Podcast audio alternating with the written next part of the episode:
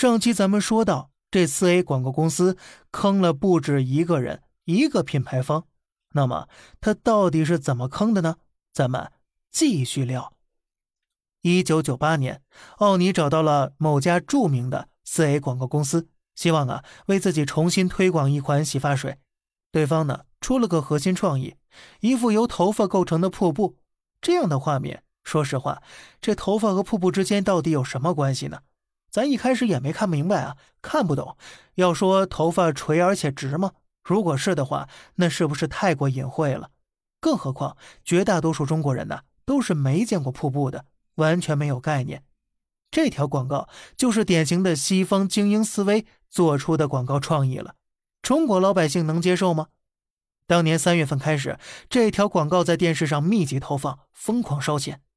三个月之后的一天下午，奥尼的财务经理急匆匆地冲进总经理办公室，把报表摔在总经理面前，说：“再这么下去，公司可是撑不住了。”原来呀，三个月的时间里，全盘接受国际四 A 广告公司西方精英思维方案的奥尼，花费营销费用上亿元，而赚到的钱远远抵不上开支。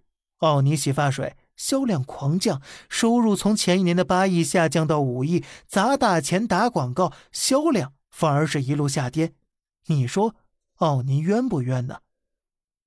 奥尼此后啊，元气大伤，一蹶不振，当年的国货扛把子就这么在市场上消失了。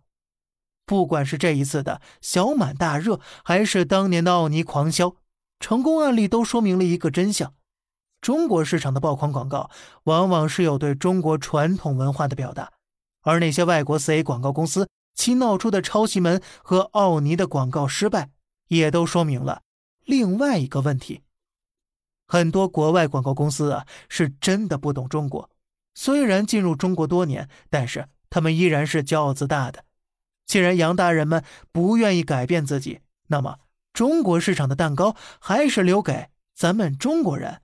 自己吃吧，毕竟能讲好中国故事的只有中国人自己。